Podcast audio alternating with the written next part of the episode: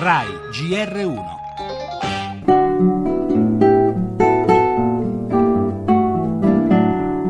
Oggi 9 maggio la festa dell'Europa, la data è l'anniversario della storica dichiarazione di Robert Schuman. Faisant depuis plus de 20 ans le champion d'une Europe unie, L'Europa è nata per una condivisione di valori. Il nostro futuro è nella casa comune europea e abbiamo quindi anche la responsabilità di fare in modo che questa Europa cambi, perché così non piace a nessuno.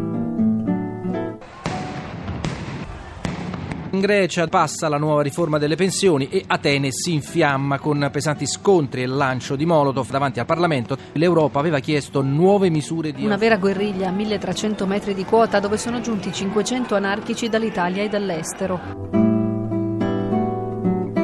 Già da qualche giorno circolava su internet un volantino che inneggiava la guerriglia per la manifestazione contro la barriera antimigranti al Brennero. Io penso che le persone si accorgano e credano di essere nell'Unione soltanto quando mettono mano nel portafogli.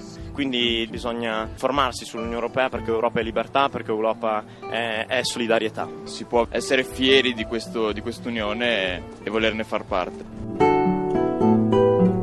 Adesso ci sono 4 milioni di studenti universitari, cioè di giovani europei, che hanno partecipato al programma Erasmus, che sono innamorati dell'Europa sono loro i più giovani, la generazione nata con l'Europa unita, a essere ancora convintamente contro ogni divisione frontiera, lo afferma Sofia Corradi, ideatrice del progetto Erasmus, e lo confermano gli ultimi sondaggi dell'Osservatorio europeo sulla sicurezza, che però per il resto scattano la fotografia di un continente che si chiude, in cui la libertà di circolazione fa più paura dei muri, l'ultimo caso gli avvertimenti dell'Austria al Brennero, un continente in cui i valori fondanti della solidarietà spesso hanno finito, vedi la Grecia, per cedere il passo alle politiche di rigore. È un'Europa che non ci piace pace va cambiata, lo ha detto anche la Presidente della Camera Boldrini, ma se è quello dei giovani lo sguardo più ottimista, le speranze che ispirarono i padri fondatori oltre 60 anni fa non sono ancora morte.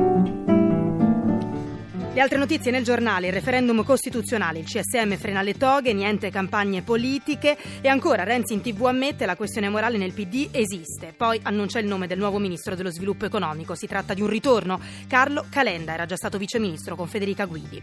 Le amministrative, caos liste a Roma, escluso Fassina che annuncia ricorso, fuori anche i candidati di Fratelli d'Italia a Milano. Esteri, Stati Uniti, Obama all'apice della sua popolarità in visita a Howard, una delle storiche università frequentate dagli afroamericani, affronta il tema del razzismo razzismo. Il cinema, parleremo di Pericle il Nero, il film prodotto e interpretato da Riccardo Scamarcio e poi lo sport, campionato, prime sentenze e Giro d'Italia.